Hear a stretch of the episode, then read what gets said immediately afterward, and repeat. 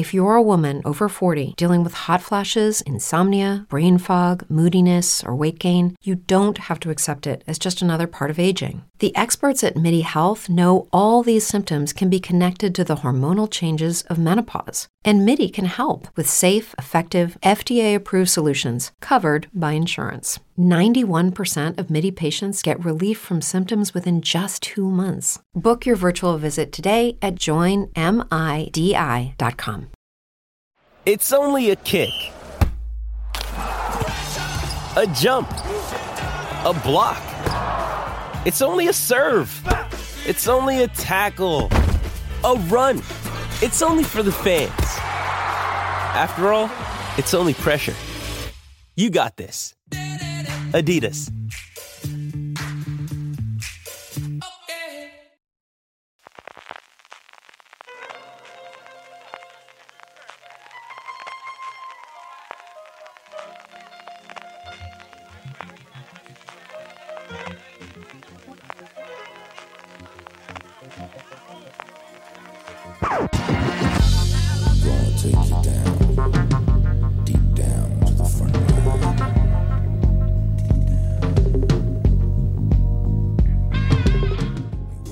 Todos y todas, bienvenidos a Top, el programa de fuera de series donde hacemos esas listas relacionadas con el mundo de las series de televisión que tanto nos gustan.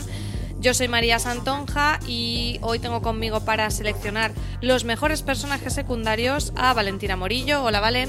Hola, ¿qué tal? Y también nos acompaña Marichu Olazábal. ¿Qué tal Marichu? Muy bien, este es mi top más random, ya lo aviso. Pues eh, yo justo eso os quería preguntar, porque siempre lo hacemos, siempre preguntamos cómo hacemos estas listas y a mí me ha costado bastante, fíjate que por amplio eh, creo que ha sido más difícil todavía, no sé cómo ha sido en vuestro caso. Valentina, ¿cómo has hecho la lista? ¿Te has puesto normas? Me he puesto normas precisamente porque era muy amplio y no sabía y cuántas series, hay muchas, he visto muchas, muchas épocas. Así que mm, mi norma fue eh, personajes secundarios, esos personajes que mm, me alegran siempre que aparecen en la serie. O sea, que son personajes que me hacen reír o que siempre me sacan la sonrisa. Y ese ha sido mi criterio. ¿Son los mejores personajes de las secundarios de las series? No lo sé. Pero para mí son esa cosa que me alegra el episodio siempre a pesar de lo que esté pasando. Sube el nivel del episodio, ¿no? Cuando tienen su aparición. siempre. Marichu, ¿tú cómo has hecho esta criba de mejores personajes secundarios? Solo un personaje por serie, porque habían series que era como, ¡ah! y este, ostras, y este, o sea, desmadre. Y lo he hecho bastante a contrapelo, los más o menos los 10 primeros que se me han ocurrido. Y dejé el lápiz y me obligué a no seguir escribiendo, porque ya había empezado en plan, ¿y si cambio este por este? Y este, y claro, eso es infinito, porque si algo hay molón en la tele, bueno, en las series y las pelis son los secundarios. O sea que me he controlado bastante. Pues eh, a mí me ha pasado bastante parecido a vosotras. Por amplio he tenido que poner mis propias normas. Eh, una ha sido no poner villanos, porque con, una, con pequeñas excepciones, como siempre pasa, pero bueno, que, que luego justificaré mi respuesta. Pero en principio no poner villanos, porque es verdad que los villanos suelen ser secundarios maravillosos, pero ya hemos hecho tops de villanos, hemos hecho tops de asesinos, hemos hecho tops de ese tipo y, no, y, y podría haber llenado los 10 con villanos. Entonces, esto mm, lo he descartado. Tampoco artistas invitados, o sea, secundarios de un único episodio, no, tendrían que tener cierta recurrencia y que no fueran protagonistas de series corales, porque he intentado mirar la Ya. lista de los Eso Emmy. iba a decir. Claro, si miras la lista de los ganadores de actor de reparto y actriz de reparto en los Emmy, claro, te viene, yo qué sé, Barney Stinson de Cómo conocí vuestra madre o un montón, va- vamos, o cualquiera de Juego de Tronos que yo considero más eh, protagonistas. Entonces, que no fueran los protagonistas de series corales que intentan colar en los Emmy como secundarios Correcto. y eh, que fuera uno por serie. También eso también lo he hecho, Marichu, porque había series en las que hubiera metido un montón, que además es algo que quería comentar con vosotras. Eh, me ha pasado también, Valen, lo de intentar poner personajes que me alegran, entonces tengo comedia o personajes que son bastante cómicos en cierta, en cierta manera. Y no sé si mm, os ha pasado que parece que el secundario más clásico está un poco más en desuso, ¿no? Como tenemos series como mm, con menos episodios, menos prevalencia de las network, eh, ese secundario como más clásico, mm, quizá ya es una- un personaje mm, más en peligro de extinción. ¿No, ¿No os ha parecido que a lo mejor no eran las series tan recientes es más difícil encontrarlos, ¿valen? Pues, pues yo tengo algunos recientes, pero, pero veo, veo lo que dices. Veo lo que dices. Sí, quizás, quizás desaparecido y siendo tan pocos episodios, al final eh, la cosa de secundarios pasan todos a ser realmente principales. Pues dirías, por ejemplo, Mrs. América, voy a elegir mi, pe- mi mejor personaje secundario. Y digo, Claro. Alice, pero tiene un episodio centrado en ella. Y digo, ¿es realmente secundaria, secundaria? Claro. Complicado. Claro. Marichu, ¿tú cómo lo has visto? ¿Has ido más a lo reciente, a comedia de network? Ve- Veo el mismo problema y de hecho mi puesto número uno y mi puesto número tres los borré a posteriori precisamente por... pero no son secundarios, lo que pasa es que la serie es muy coral.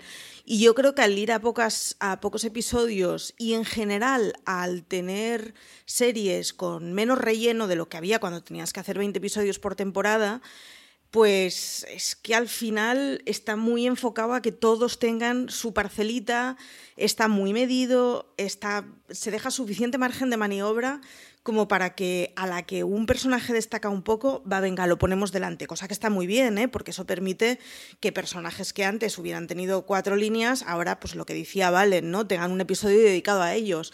Pero claro, entonces se me caían de los secundarios. Por otro lado, también digo, ya, pero esas pobres personas cuando se piensan nominar se les piensa como secundarios y no tengo yo muy claro que todo vaya en proporción a esa coralidad de la que yo tengo en mente. Total, me salía ahí como un conflicto ético-moral y al final los he borrado. de todos modos, me maravilla eso de que eh, las normas no se pongan en el exterior, nos las pongamos nosotros y aún así nos las saltemos. Me parece maravilloso. Yo es que siempre os propongo podcasts muy amplios porque es que me gusta mucho ver cómo cada uno se va haciendo la, limitación y creo que es bastante, bastante curioso que a veces llegamos a, a conclusiones como, como en este caso. Pues si queréis empezamos ya. Eh, Valen, empezamos por tu número 10. ¿Quién tienes como el... eh, ¿Con quién abrimos la lista de mejores personajes secundarios? con un clásico de mejores personajes secundarios y todas las personas que han visto Downton Abbey aman con fuerza y todo su corazón a Violet Crowley, la condesa viuda de Graham, porque tenía las mejores frases de, de toda la serie. Podría decir, ¿es el alivio cómico? Pues no lo sé, ella era tan digna que no era como para estar ahí para hacer el chiste, pero es que tiene unas frases y además yo las suelo usar en, en, en mi vida diaria. Cuando le dice a Mari, soy una mujer, puedo ser todo lo contradictoria que quiera, es una frase que, que yo uso siempre que viene al caso, que suele ser en muchas ocasi- ocasiones. Tiene otra que también me recuerdo mucho, bueno, la de fin de semana, que es eso porque esa la podríamos usar nosotros, los curritos, de que realmente no tenemos fines de semana, pero para ella cada día de la vida es un día libre. Entonces el concepto fin de semana no existe. O la de, eh, eh, era algo, bueno, voy a parafrasear porque no me acuerdo de cómo es totalmente, pero era algo así como, eh, yo creo que el lugar de una mujer en algún momento es la casa, pero no veo ningún problema en que tenga sus momentos de diversión antes de llegar ahí. Y no sé, es que era muy divertido. Y las caras que ponía. La nominaron tantas veces a los Emmy, en muchas ocasiones no fue. Eh, podrías decir, sí, ya está otra vez esta señora aquí, pero era totalmente merecido, porque en este caso era cada vez que hablaba y abría la boca, pues te arreglaba el episodio totalmente. No puedo estar más de acuerdo, pero no diré nada porque mm, quizá vuelva a aparecer en el top. Maritzu, tu número 10. Pues mi número 10, yo creo que es la serie que he puesto más antigua y en mi cabeza es como anteayer, pero claro, es cuando yo era joven y no fue anteayer esto, pero bueno, es igual. Eh, es para T-Bag de Prison Break, que es eh, Robert Nepper, que si utilizara la, la regla de que no haya villanos, este saldría en rotundo, porque yo recuerdo además que este lo puso bastante arriba CJ en, en el podcast de Malos Malosos. Y, y es que T-Bag ah, es uno de los papeles más creepy que he visto nunca y es uno de esos casos en los que la serie en teoría iba a estar protagonizada por el señor Pintao este con el mapa para escapar de la prisión Señor Pintao. y al fin y al final resultó que, que había un montón de secundarios muy buenos que eran los de sí, sí, el prota está muy bueno, pero ostras, este tipo y este otro. Y Tiba, que en concreto a mí es el papel que más me ha. Que, más me gustaba. Y de hecho, desde entonces, cada vez que veo a Robert Nepper en, algún, en alguna serie, como que me quedo específicamente con su papel porque este era aquel que hacía tan buen papel. Y es que el tío hace papelones. Así que, Prison Break. Eh, disculpamos aquí a los comentarios de Marichu al colectivo de tatuadores con lo del señor pintado, pero, pero vale. Em, vale, mi número 10 eh, es, eh, ya lo digo, el único personaje secundario de Friends que tengo y podrían ser muchos porque es una de mis sitcom favoritas y tiene muchos de esos al durar 10 temporadas tiene muchos de esos personajes recurrentes, pero me quedo con Janice porque me parece que un personaje que haya eh, hecho tan emblemática una frase, que, los propios personajes en la serie la parodiaban, eh, que luego tenía también sus momentos emotivos. No sé, es un personaje que le tengo muchísimo cariño y, bueno, quizá de los secundarios de Friends es con el que me quedo con, este Janice, interpretado por Maggie Wheeler, que, no ha hecho demasiadas cosas después y, me parece que eh, estuvo brillante con, este Janice durante tantas temporadas. Número 9, Valen. Mi número 9, en este caso sí cumple la regla de personaje que me alegra el episodio, que, porque es Zoe, que es Merritt Weaver en, en Nurse Jackie, que Nurse Jackie estuvo nominada muchas veces a mejor, bueno, no sé si la serie tantas veces, pero Eddie Falco ganó el Emmy un par de veces como mejor protagonista de comedia. Y vale, que era una serie esas de media hora de Showtime que catalogamos como dramedia porque dura media hora, pero tenía unos momentos tan dramáticos. Y el personaje de Jackie me hizo sufrir tanto cada temporada eh, cuando iba, voy a hacerlo, o sea, era, eso era una antiheroína de la de verdad, de hacer las cosas mal, de mentirle a todo el mundo, de ver en los hoyos en los que se estaba metiendo hasta el fondo y sufrir y sufrir cada temporada. Pero cuando aparecía Zoe con sus, con sus los uniformes estos de enfermeras de hospital que tienen dibujitos y tal, y era tan adorable, era maravillosa. O sea, ella, ella era lo que ponía luz en esa serie y bueno, es que la actriz da igual donde aparezca, que siempre te lo arregla todo, pero en este caso concreto realmente pues te ponía un, un poco de bálsamo para tanta situación conflictiva. Yo la tengo pendiente, pero por ella creo que me acercaré a la serie porque mm, es también una chica que, que- que enamora. Lo- Es que lo has dicho perfectamente. Marichu, tu número 9. Pues mi número 9 me ha pasado en, varias, en, en varios números y es que en realidad es esta serie que tenía tan buenos secundarios y me ha tocado escoger uno y he escogido uno como podría haber cogido otro. En este caso hablo de Scraps y del doctor Bob Kelso, que es este tipo que se llama Ken Jenkins, que igual por el nombre no os imagináis quién es, pero que cuando lo ves es como si es que lleva toda la vida trabajando en mil papeles. Pero Scraps la verdad es que es una de esas series que tenía muchísimo secundario con muchísima retranca y que autoparodiaban mucho el arquetipo que representaba. En mi caso, eso, me he quedado con Kelso porque hacía el de un tipo, o sea, completamente odioso y perverso, al que le acababas cogiendo muchísimo cariño, que, pues eso, él se autoparodiaba mucho de el, el pequeño tirano que ejerce de jefe de hospital y lo hacían con, la verdad es que con muchísima gracia y no es el único que había en esa serie, ni el único secundario de cara conocida, ni el único del que luego te acuerdes, pero pues me he comprometido con Kelso, de Scraps. Scraps, que por cierto es una serie que a ver cuándo la traen a plataformas. Sí, yo recuerdo verla en su momento, pero no terminé todas las temporadas y me gustaría mucho recuperarla porque lo pasaba muy bien. Era una serie que veíamos mucho en, en mi residencia de estudiantes, que nos juntábamos a ver series y Scraps era una de ellas. También es una de esas series que yo no sé si, si la viéramos ahora si aguantaría bien el tiempo, porque tenía mucho humor que en su momento lo ves como humor negro y que cuando pasan dos décadas dices, no, no, tío, es que éramos unos rancios. Le puede pasar eso, pero es una de esas series que me gustaría volver a ver.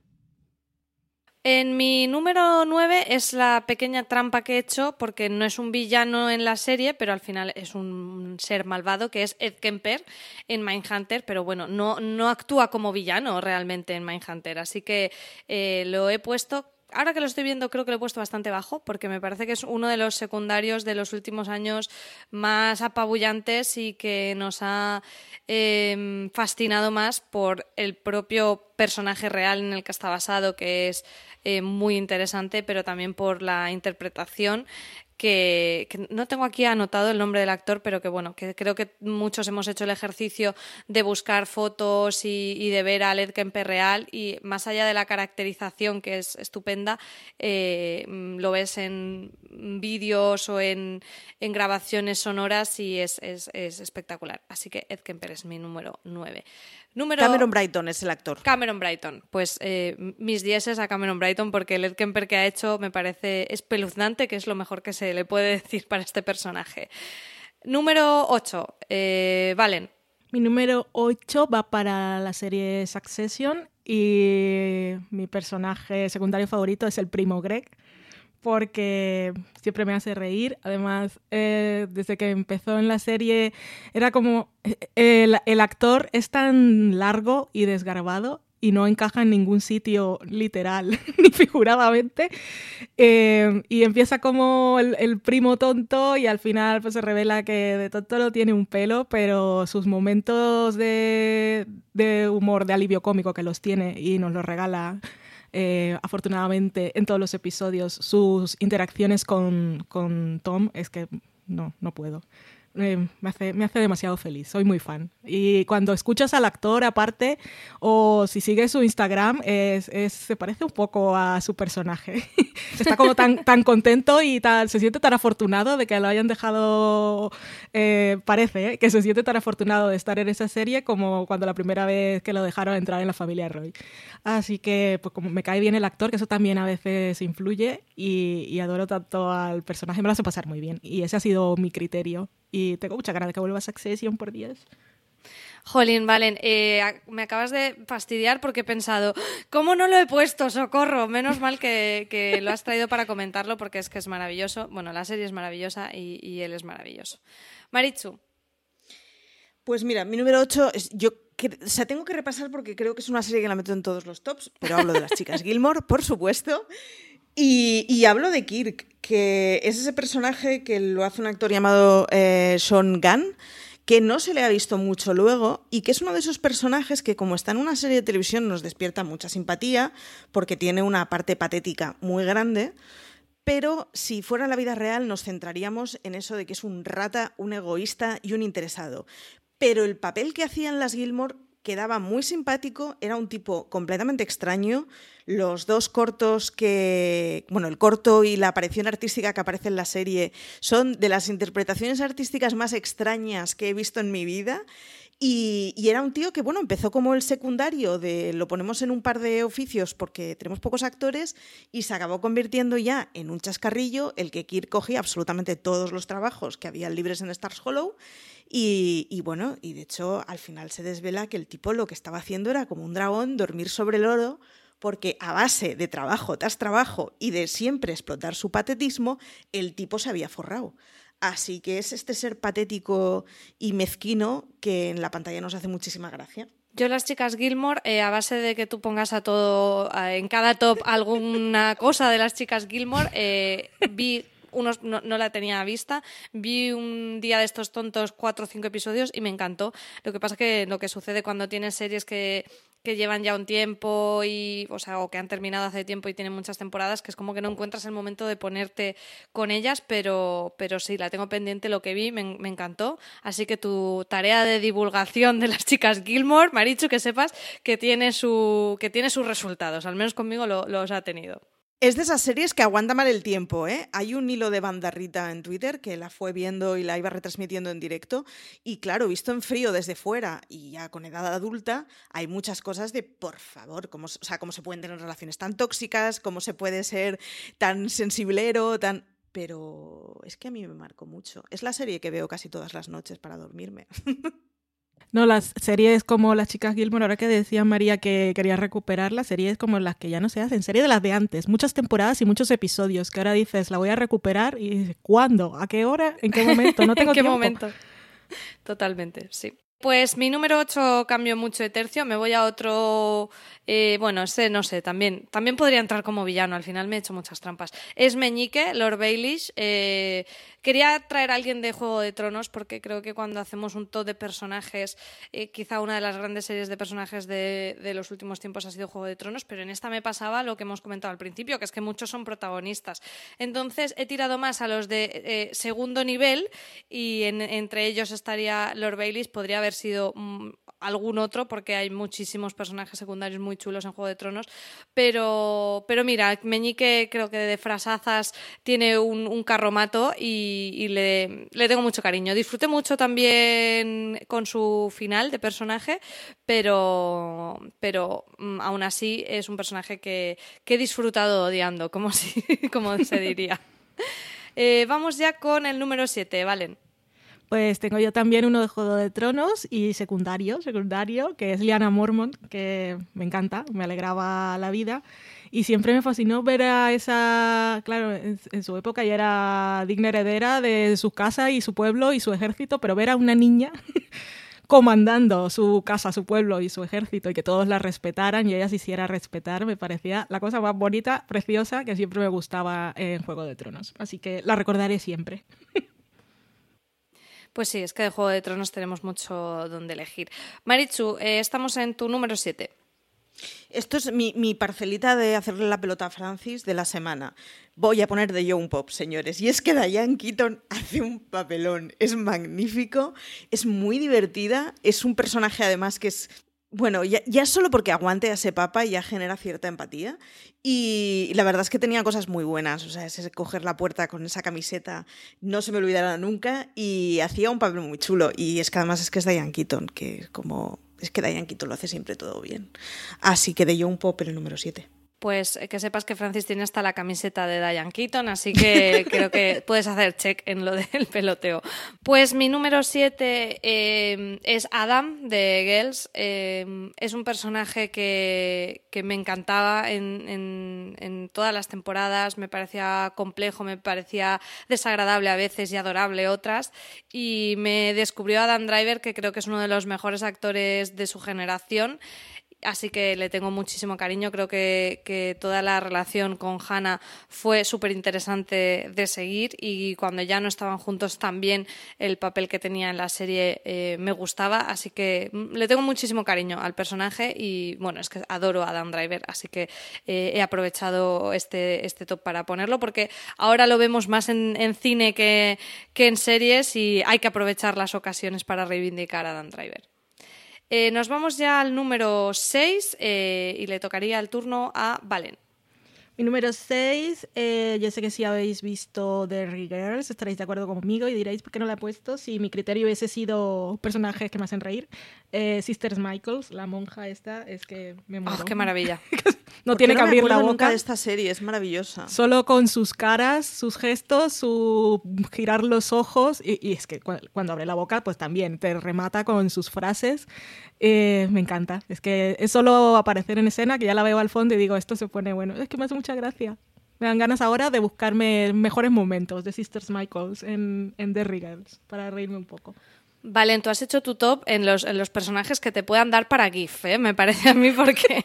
Tienes toda la razón. GIF y frases, totalmente. Es un poco lo que marca mi vida. lo que Yo sé que una serie es buena, cuando acaba el episodio voy a ver en Giphy o en Tumblr y digo, uy, cuántos GIF momentazos. Genial. Claro. serie del año. Me parece un buen criterio, ¿eh? yo lo, lo secundo totalmente.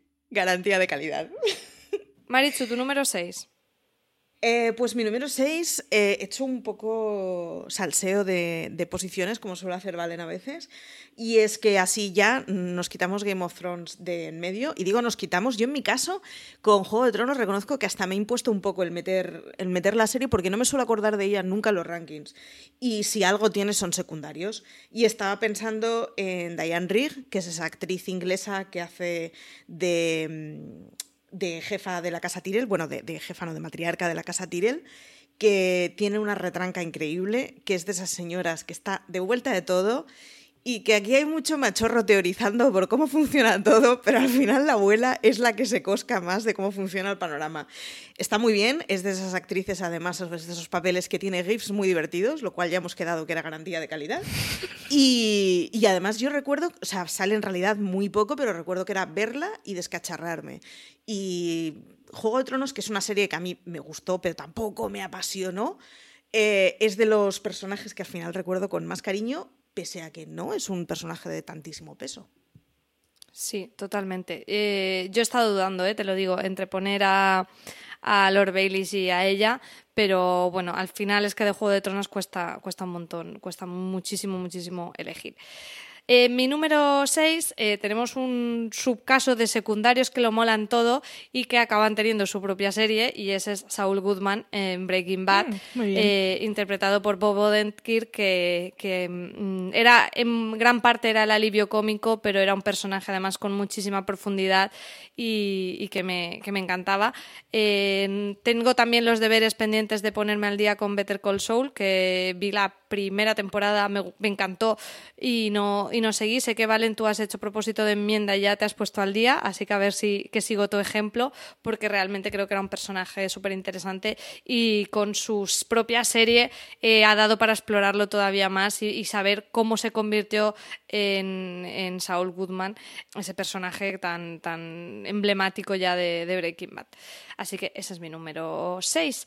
Vamos ya a mitad de tabla con el número 5, ¿valen? Bien visto, ¿eh? Tu Sol Goodman, no sé, no pensé en el... No, no me encajaba en mi criterio, pero no pensé en el de primeras tampoco y está muy guay. Y me falta la quinta temporada, pero estoy en ello y está muy bien como, como propósito de enmienda y, y es más asequible que The Gilmore Girls, pues son menos Sí. episodios, entonces Eso sí. puedes, puedes verla. También os digo que tiene más chicha que las chicas de Gilmore, ¿eh? Cada cosa para lo que es. Eso, Claro, eso no se pueden comparar, son Claro. totalmente incomparables en todo. Eh, mi número 5 es Gary de VIP, otro personaje que aparece, lo es en el fondo. Además, en VIP, las cosas que están pasando en el fondo son las que te hacen más gracias. Hablan mucho, hablan muy rápido, te puedes estar perdiendo todo lo que están diciendo los personajes que están en primer plano, pero es, yo creo que es un poco crimen y delito no estar atento a, las caras y a los movimientos de Gary intentando atender a su, a su ama, que es Selina Mayer.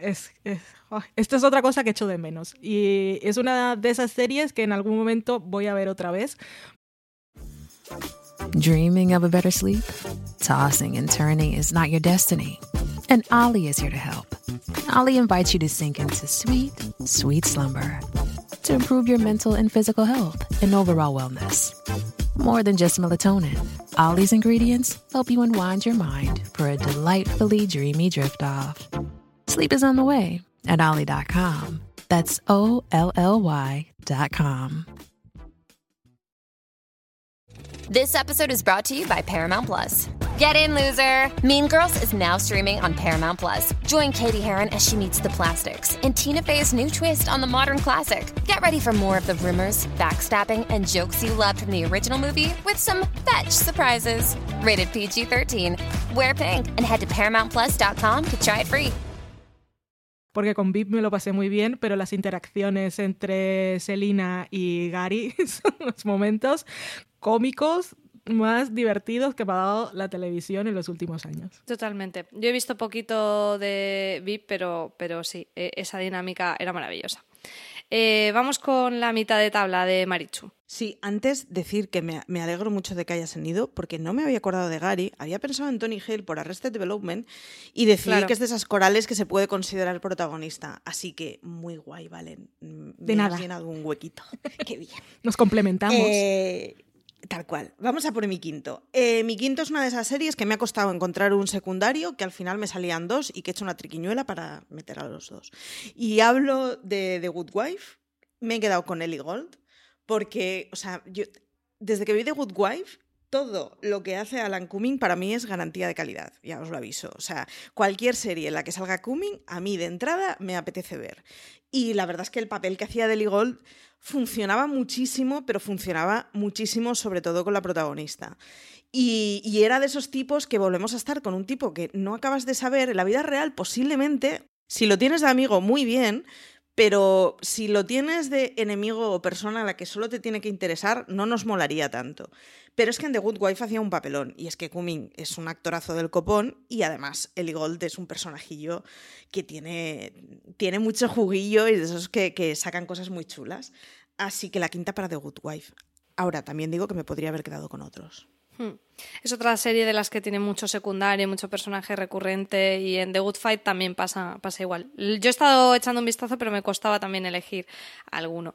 En mi mitad de tabla tengo la serie de las más recientes que he puesto y el personaje es Jean Milburn, interpretado por Gillian Anderson en Sex Education. Eh, me parece fantástica, me gusta muchísimo el carácter que tiene, lo, lo chulo que nos representan a esta madre divorciada, sexóloga, con un carácter como súper dominante, súper fuerte, súper segura de sí misma, pero que después han ido explorando cómo muchas veces eso también puede ser una fachada o, o no dejarse espacio para ella eh, querer o, o explorar otras cosas, me parece que, que es maravilloso, es adorable y, y es que no. eh, y encima, además, también tiene puntos cómicos, o sea, es que lo, tiene todo y me encanta, me encanta. Esta mujer eh, es maravillosa. Gillian Anderson debería tener también un pedestal en, en la casa de todos los seriéfilos y, y el personaje en Sex Education es, es fantástico, aunque también Sex Education es otra serie de las que podríamos sacar muchísimos secundarios, pero ahí estamos en la línea de secundarios mm, o protagonistas de una serie coral, pero bueno, con Jean creo que está justificado, como es la madre de todos los jovencitos eh, eh, que son más protagonistas, está justificado, ese es mi número 5.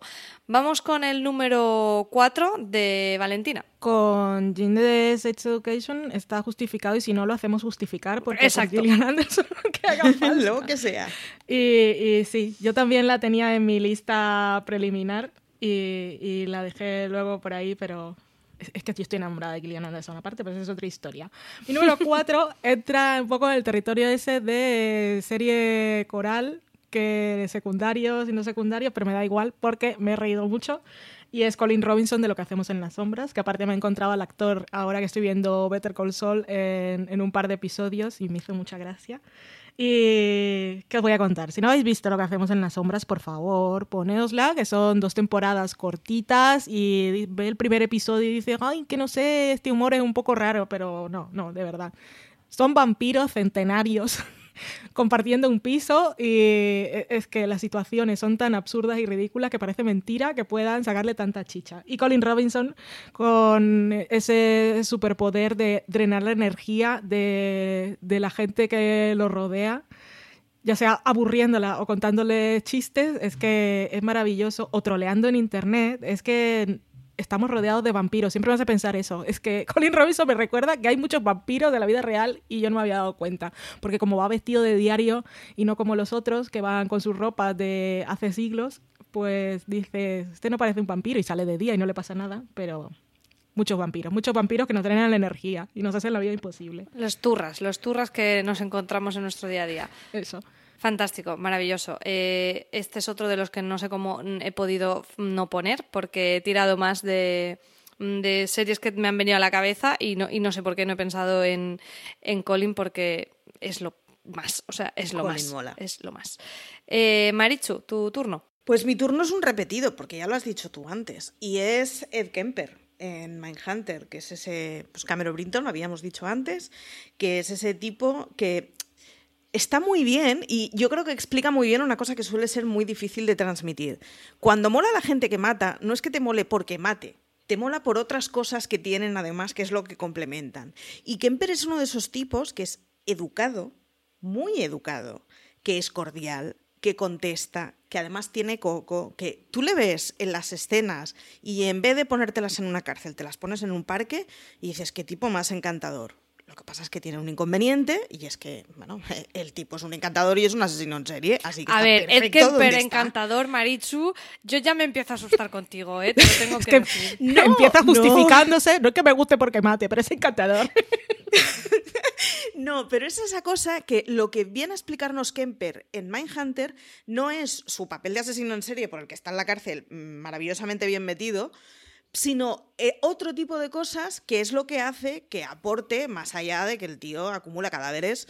Entonces, está muy bien explicado el cómo se, se, llega a esa perversión de pues un tipo bien parecido o simpático o puede ser el mayor monstruo que, que albergue la vida. Y en ese, en ese caso es que eh, Kemper, o sea, el, el Brighton que haciendo Kemper personaliza muy bien la situación y explica muy bien la situación de esa cosa incómoda de ¿por qué nos caía bien Aníbal Lecter? Pues es incomodito y pasa también con Kemper y no hay que perder de vista que no nos tienen que caer bien en la primera capa porque son gente muy mala, pero hace papelón. Hace papelón. Eso, eh, eso sí que no te lo voy a discutir. Ya lo del encantador, pues bueno, eh, es un poquito siniestro, pero bueno. Vamos ya con el 4. Yo tengo que decir que a partir de aquí, entre 4, 3, 2, 1, casi que el orden eh, lo podríamos mover. este es el, quizá uno de mis secundarios favoritos es Ralph Bigun de Los Simpson. Con Los Simpson tenemos millones de secundarios, es una serie súper longeva que tiene, pues eso, tiene una familia protagonista y luego un montón de series de, de esta ciudad de Springfield, pero es que a mí Ralph me tiene ganado el corazón lo tontico que es, su inocencia, el hijo del jefe Bigun, eh, sus frases, para mí algunas de sus frases son maravillosas. Tenemos la tarjeta que le hace a Lisa de eres muy chu, chu, chuli. Eh, yo suspender lengua, eso no posible es. Mm, el aliento de mi gato huele a comida de gato, creo que, es, que está para, para que me haga un póster. Y mi favorita, que la tengo en una taza de Ralph, que es Soy especial. Y yo es que me parece que Ralph es lo, lo más entrañable del mundo, lo adoro, me encanta. Hace mucho que no veo Los Simpson, pero cada episodio que Ralph tenía alguna de estas maravillosas frases, a mí es que me hacía partirme de risa y ablandarme el corazón y no tenía que poner. Era uno de los que más claro tenía que, que iban a salir en este top porque lo adoro. El día que vi esa taza de Yo soy especial de Ralph, dije, esta se, va, se viene conmigo a casa, es ineludible. Así que eh, Ralph Bigun es mi número 4 del top de mejores secundarios de todos los tiempos de las series. Entramos ya en el podio, eh, el top 3. Valen, ¿quién, eh, ¿quién arranca este podio de mejores secundarios? Tengo aquí al Capitán Holt de Brooklyn Nine-Nine y me he dado cuenta que hay, hay muchos personajes que me molan solo, solo con verles las caras. Y es el caso del Capitán Holt, que es muy divertido y su forma de hablar, siempre es ese rostro que está tan, parece que no pasa nada. O sea, po podrías decir, está, está congelada la imagen porque no, no está moviendo ni nada, ni el más mínimo músculo, no parpadea y, sin embargo él cree que está transmitiendo un sinfín de emociones. Me encanta cómo habla, me encanta cómo piensa, me encanta su relación con su marido y su perro Cheddar. Es que, en fin, es que es un actorazo, Andrew Broger. Brauger, no sé cómo se pronuncia el apellido, pues siempre lo había visto en drama y si verlo en esta serie hace que, me ría una vez más. Uno de esos personajes a los que les agradeceré siempre profundamente su existencia, porque podría, podría ponerme los episodios sin audio y reírme igualmente. Me alegran la vida. Es un buen criterio, personajes que nos alegran la vida. Marichu, eh, ¿cuál es tu número 3? Yo me estoy dando cuenta con este ranking que me caen bien en las series personajes que en la vida real. No, es que no les invitaría ni a un café. Y es que estoy pensando. Eh, el número 3 es Ben Chang de Community, que es ese. ¡Socorro! Es que, es que ahí voy. Es, es, un tipo muy peligroso, está muy cucu en el peor de los eh, aspectos que pueda tener. Eh, yo creo que acaba siendo casi protagonista en las últimas temporadas porque es que se comía el papel. Empezó haciendo de profesor, acabó haciendo de alumno, no era competente en ninguno de los dos cargos. eh, era un desastre completamente. Acabó viviendo en los, en los tubos de, de respiraderos de la, Ostras, de la universidad. No recordaba esa trama, qué locura. O sea, es, es todo muy loco, en serio. Y, y es de esos tipos que es muy desagradable, pero que a medida que le vas viendo las temporadas, en realidad lo que es es muy demandante de atención y muy necesitado de cariño. O sea, da un poquito de penita y vuelve a ser un personaje un poco patético. Pero eso, en la vida real no me iría a tomar un café con él, pero cada vez que aparecía en Community a mí me alegraba la existencia. Maravilloso. Maravilloso. Pues yo, mm, mi número, mi número 3 es también de Community, así que en eso vamos alineadas, pero en este caso es el decano Dimpleton de Community, que eh, era lo más, o sea, era lo más, cada celebración que hacía, cada fiesta, eh, su traje de Carmen Miranda, no, no, es que eso ya se me ha grabado en la retina, no lo podré olvidar jamás y, y me encantaba, me encantaba, me lo pasaba muy bien y estaba deseando que apareciera eh, con alguna idea loca de alguna celebración para la universidad. Era un personaje súper divertido, súper entrañable y que, y que al final intentaba hacer lo que podía en esa universidad de locos yo mm, eh, solo volvería a ver Community por, por, él. Mira que en Community todos los personajes estaban genial, pero es que el decano era lo más, era lo más y por eso está en mi top 3. Vamos con el número 2, ¿vale?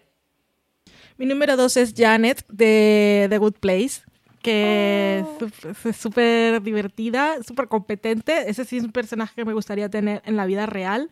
Eh, me encanta además siempre que reivindica, cuando le dicen girl y ella reivindica que no es una chica, porque es que ni siquiera es una persona, por favor, un respeto.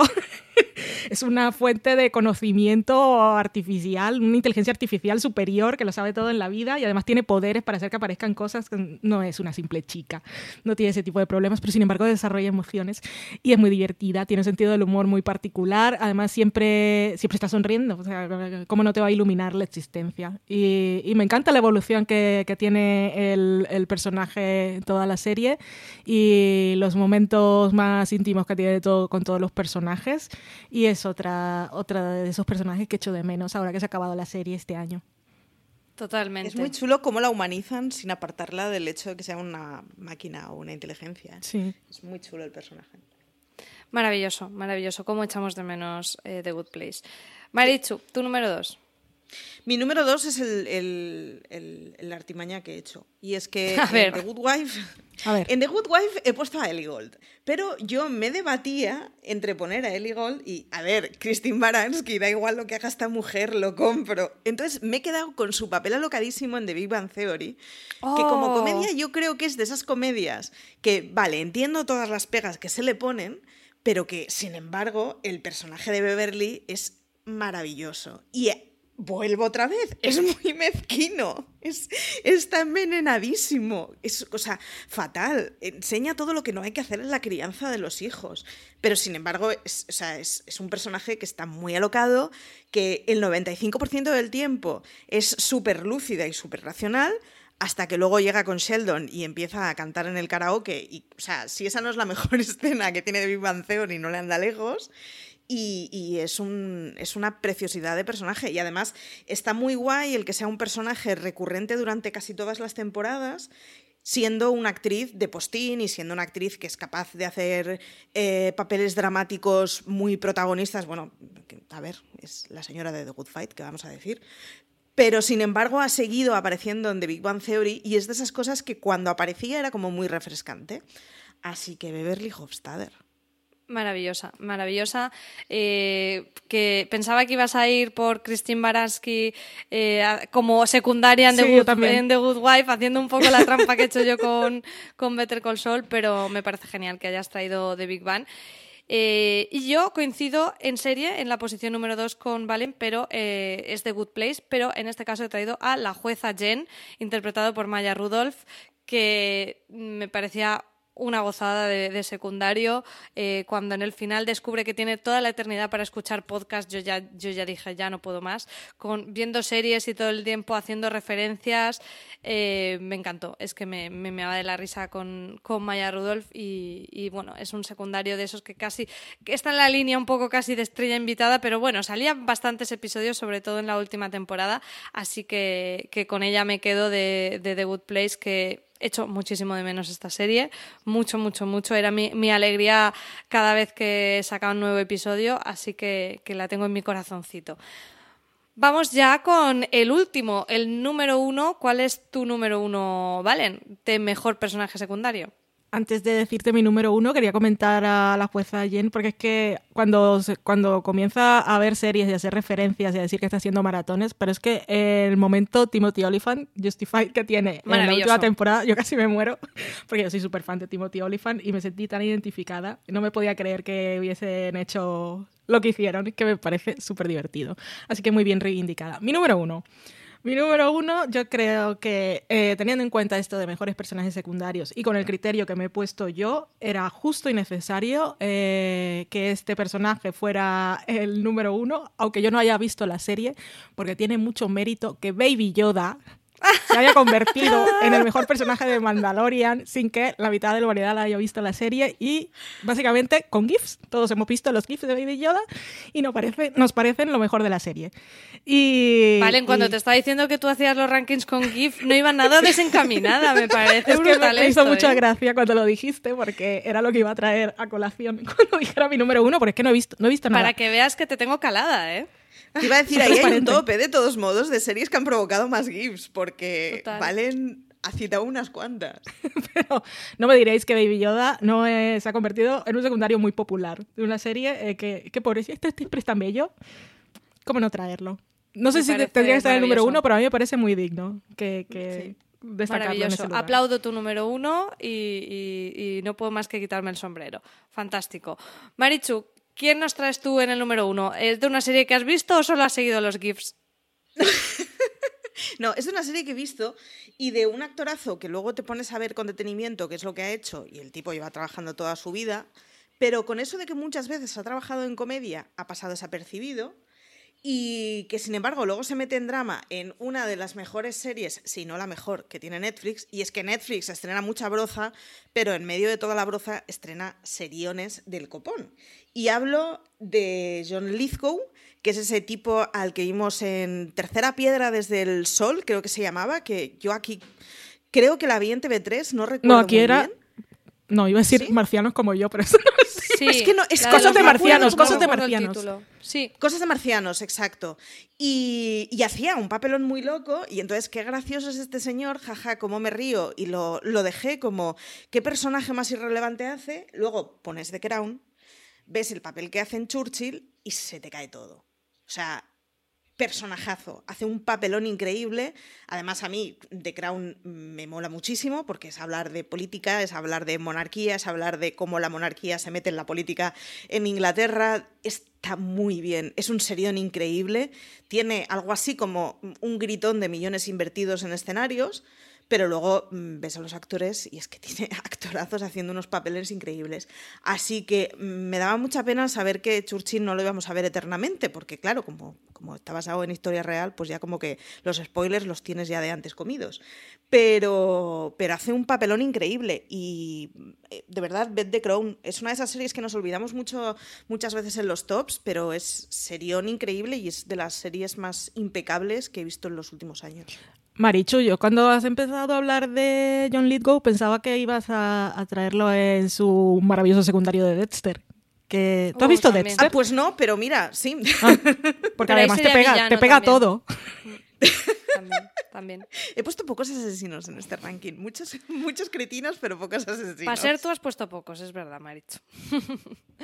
pues eh, mi número uno, eh, ya se ha dicho en este podcast, era el número 10 de Valen y es Violet Crowley, la condesa viuda de Downton Abbey, porque eh, es el que tenía más claro que iba a tener en el número uno, ya que este top se me ocurrió precisamente leyendo la serie de artículos de Alberto Rey en Fuera de Series que se titulaban Roba Escenas y uno de, ellos estaba de- dedicado a este personaje, a, a Violet, y cuando lo vi dije, ostras, es que hay que hacer un top de secundarios y ella sería el número uno, así que realmente todo esto ha venido por este personaje que, bueno, ya Valen lo ha, lo ha descrito súper bien, Maggie Smith es una diosa, me parece brutal el personaje que hace en una serie eh, preciosa que disfruté muchísimo cuando vi y que además cada vez que salía ella, cada vez que salía la condesa viuda era para mejor, así que eh, tenía que ser el número uno de mi top inevitablemente y, con, esto, con esto cerramos lo que es el ranking, pero como siempre eh, este top era súper amplio, seguro que se os han quedado personajes fuera, no sé a quiénes, bueno yo prácticamente mm, casi que los de vuestras listas los hubiera puesto perfectamente en las mías, menos de quizás series que he seguido menos, pero estoy súper de acuerdo en un montón que habéis dicho que, adoro. Eh, no sé, vosotras, algunos que os hayáis dejado fuera del top, que os gustaría reivindicar. Marichu. Yo me he dejado tres que literalmente los he tachado. O sea, todo lo demás es como esto es una caja infinita, pero sí que hay tres que los había puesto y luego los he tachado.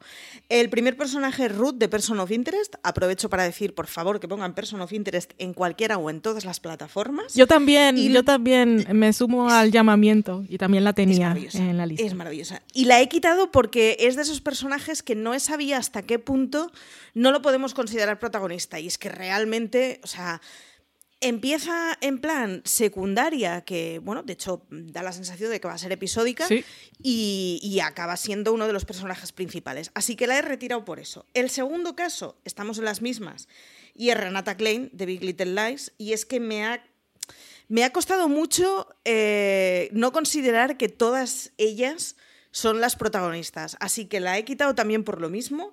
Y el tercer caso, pues mira, porque como ya he metido a las Gilmore, he decidido no meter West Wing esta vez, básicamente porque va a turnos esto.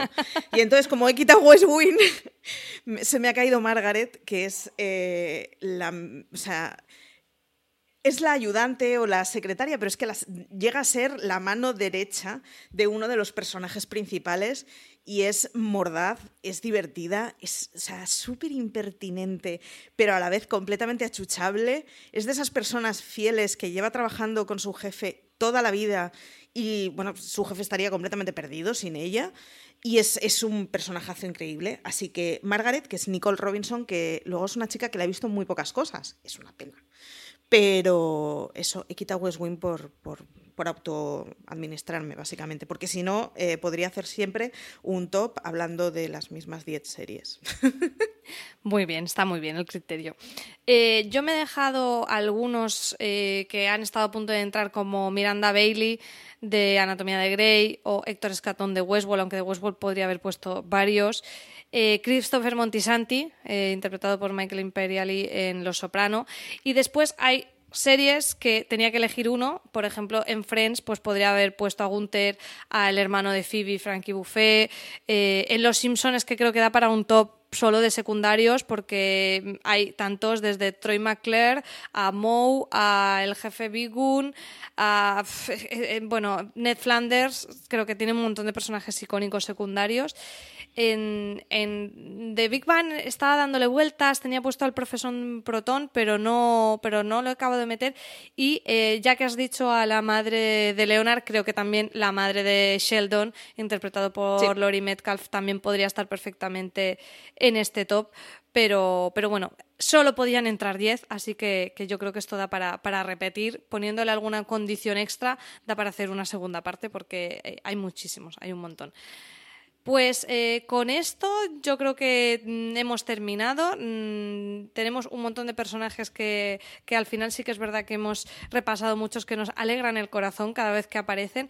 Podemos hacer una parte, otra segunda parte que sea de estrellas invitadas, que ya sería reducir todavía más. Ese, apúntalo, apúntalo. lo tengo, lo tengo apuntado para próximamente. Estrellas invitadas que ahí también podemos tirar de la lista de los Emmy, pero hay muchos que nos vienen en la cabeza, sobre todo pues en este tipo de comedias tipo Big Bang, Friends, en, The Good Wife, por ejemplo, The Good Fight, tenemos un montón de personajes también de estrellas invitadas. La línea ahí habrá que hacerla de si son de un episodio, si son de varios, se consideran secundarios, pero bueno, como siempre, no os daré muchas normas y que las normas os las ponéis vosotras, que así es mucho más divertido. Así que nada más, con esto daros las gracias, Marichu, por acompañarme una vez más. Nada, a vosotros. Ah, y decir que me he ceñido a personajes, que era lo que decía el título del podcast. Pero hay otro que son actores que vemos en episódicos y que nadie conocemos el nombre, pero sin embargo, sin ellos no estarían hechas ni la mitad de las series y el 90% de los procedimentales. Pensaba que ibas a decir que- personajes de todos los True Crime que son personas, pero que también dan, ¿eh?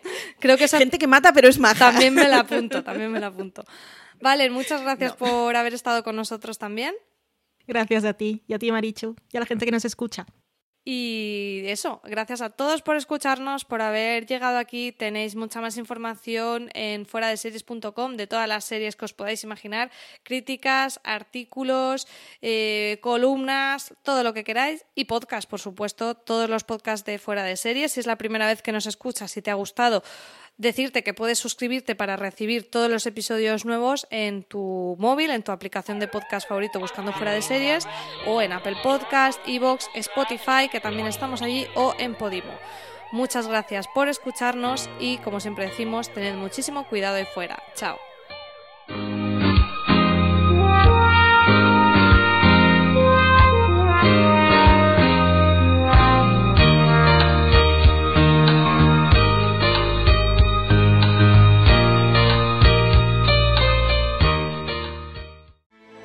Grand Canyon University's RN to BSN online degree program makes earning your bachelor's in nursing possible. Balance online coursework with local in person clinicals to position yourself for potential leadership opportunities in the time you have from wherever you are, leaving room for what matters. Achieve your goals with your personalized plan and team behind you. Find your purpose at Grand Canyon University. Visit gcu.edu.